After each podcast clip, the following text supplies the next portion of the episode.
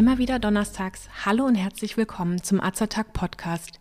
Diese Woche aus sehr aktuellem Anlass zum Thema Kaliumjodid in hoher Dosis kein Fall für die Hausapotheke. Ich bin Froni und der Beitrag ist geschrieben von meiner Kollegin und Apothekerin Tina Sackmann. Azertalk ist das rezeptfreie und gut wirksame Format von Azerta. Informationen garantiert ohne Nebenwirkungen. Tipps von Apothekerinnen für ihre Gesundheit. Unser heutiger Beitrag zum Thema Judith hat einen sehr ernsten und aktuellen Hintergrund. Der Krieg in der Ukraine führt nicht nur in der Ukraine selbst, sondern auch in anderen Ländern zu großer Besorgnis. Russland verfügt über Atomwaffen und droht, diese einzusetzen. Zudem werden Kernkraftwerke in der Ukraine belagert. Zahlreiche Bürger machen sich Gedanken über radioaktive Strahlung, die im Ernstfall austreten könnte. In den öffentlichen Apotheken häufen sich in den letzten Tagen die Anfragen nach Jodid-Präparaten, doch viele Apothekenkunden kennen die Unterschiede zwischen den Dosierungen nicht. Hochdosierte Präparate sind beim pharmazeutischen Großhandel derzeit kaum mehr zu bekommen. Kunden kaufen niedrig dosierte Präparate und horten sie zu Hause. Was steckt dahinter? Wie kann Jodid von der radioaktiven Strahlung schützen? Und macht es überhaupt Sinn, als Privatperson Jodid-Tabletten zu kaufen? Wir holen ein wenig aus. Wofür braucht unser Körper überhaupt Jod? Jod ist ein essentielles Spurenelement. Essentiell bedeutet, unser Körper kann es nicht selbst herstellen, wir müssen es mit der Nahrung aufnehmen. Spurenelement bedeutet, es handelt sich um einen Stoff, von dem unser Körper nur Spuren, also nur sehr geringe Mengen benötigt. Fehlt dem Körper allerdings ein Spurenelement, kann es zu Mangelerscheinungen und Stoffwechselstörungen kommen. Weitere für uns wichtige Spurenelemente sind beispielsweise Zink, Selen und Eisen. Im Fall von Jod sollten Erwachsene und Kinder ab 10 Jahren laut Empfehlung der Deutschen Gesellschaft für Ernährung pro Tag 180 bis 200 Mikrogramm zu sich nehmen, und zwar in Form von Jodid, also der geladenen Form. Kleine Kinder brauchen weniger, Schwangere und Stillende haben einen erhöhten Bedarf.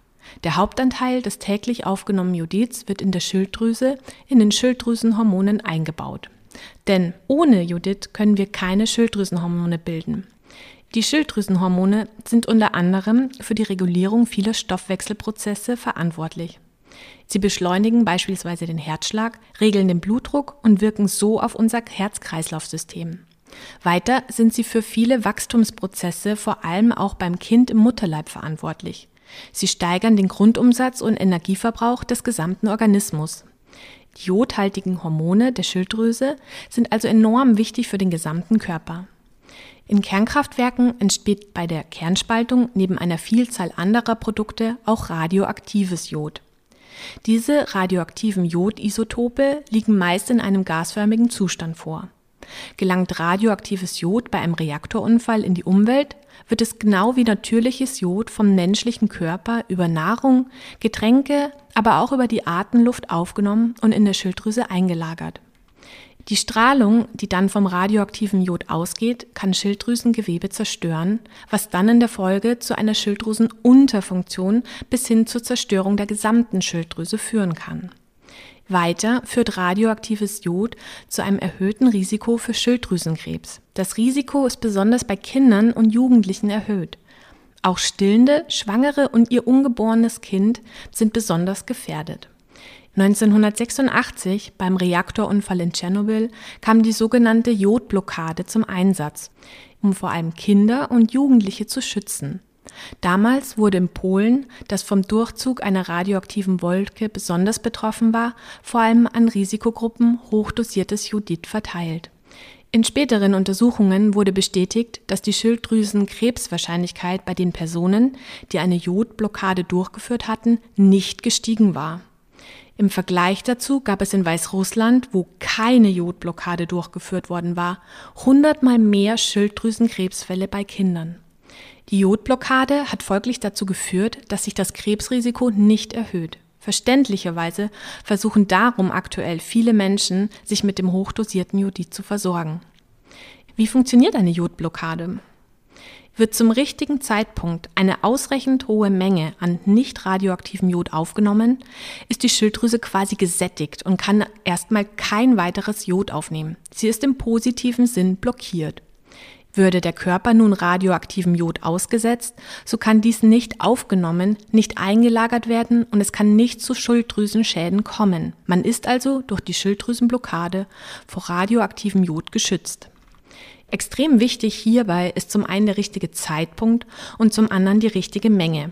Laut Bundesamt für Strahlenschutz wird eine Freisetzung von radioaktivem Jod in der Regel rechtzeitig erkannt, sodass eine Jodblockade von der Behörde veranlasst werden kann.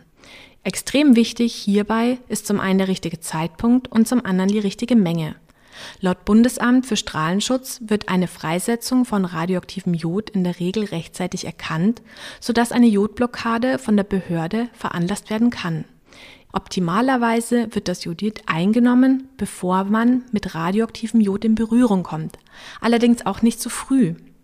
Als optimaler Zeitpunkt gilt maximal 24 Stunden vor der Katastrophe. Sonst wird das Jod vom Körper bereits wieder ausgeschieden. Aber auch in den ersten Stunden nach Kontakt mit radioaktiven Jodisotopen kann die Jodblockade nicht wirksam sein und eine Speicherung des radioaktiven Jods vermindern. Es gilt, eine Einnahme später als 24 Stunden ist nicht mehr sinnvoll. Wie viel Kaliumjodid ist nun nötig, um eine Jodblockade durchzuführen? Kinder älter als 12 Jahre, Erwachsene bis 45 Jahre, Schwangeren und Stillenden wird eine Dosierung von 130 Milligramm Kaliumjodid empfohlen. Achtung, Milligramm, nicht Mikrogramm. Eine noch höhere Dosis bringt keine weitere nennenswerte Verringerung der Strahlenbelastung. Eine so hohe Joddosierung kann Magenschleimhaut reizend wirken, vor allem wenn die Tabletten auf nüchternen Magen eingenommen werden. Zu Beginn hatten wir von der täglich benötigten Aufnahme des Spurenelements Jod gesprochen. Für Erwachsene sind dies täglich je nach Alter etwa 180 bis 200 Mikrogramm Jod. Für die Jodblockade benötigen wir nun also rund 130 Milligramm. Zur Erinnerung, 1000 Mikrogramm entspricht einem Milligramm. Mit normalen Jodtabletten aus der Apotheke, die bei Jodmangel eingenommen werden und zwischen 100 und 200 Mikrogramm Jod enthalten, ist folglich eine Jodblockade nicht zu erreichen.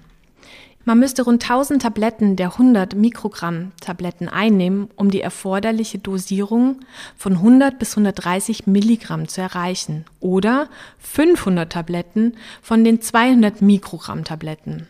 So viel würde wohl niemand schlucken wollen und können. Es gibt noch Judith-Tabletten, die zwei Milligramm enthalten. Bei ihnen müsste ein Erwachsener aber auch bereits 65 Tabletten einnehmen. Bei einer Packungsgröße von 14 Tabletten sind das einige Packungen, die hier erworben werden müssten.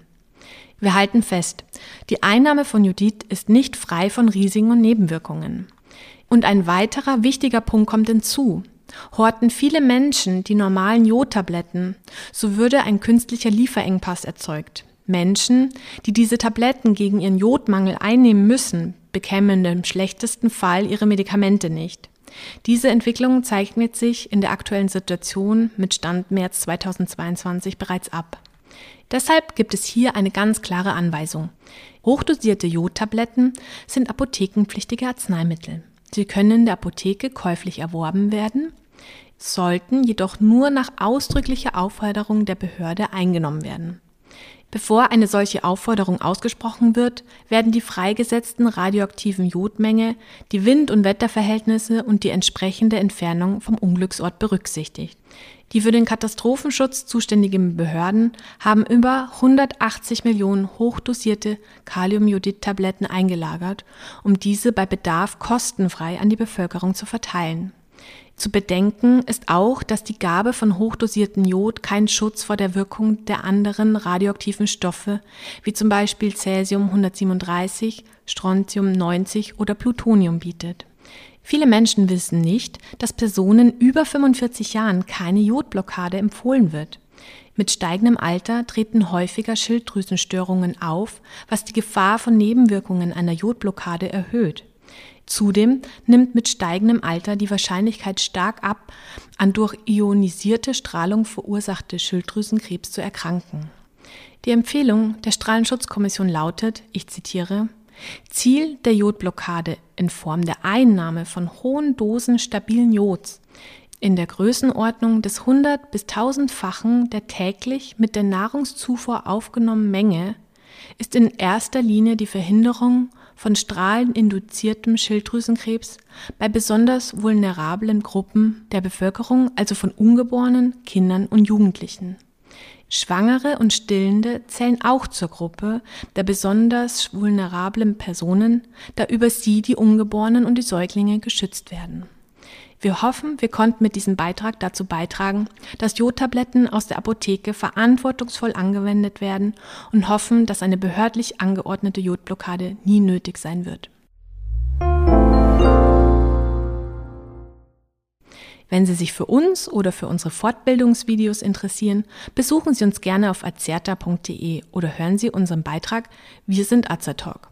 Wir weisen darauf hin, dass dieser Podcast kein Ersatz für eine persönliche Beratung bei einem Arzt oder Apotheker darstellt, dass er keine Therapie ersetzt und lediglich der Information dient. Thematisch erhebt der Beitrag keinen Anspruch auf Vollständigkeit. Vielen Dank fürs Zuhören, empfehlen Sie uns gerne weiter und bis zum nächsten Donnerstag. Bleiben Sie gesund und informiert.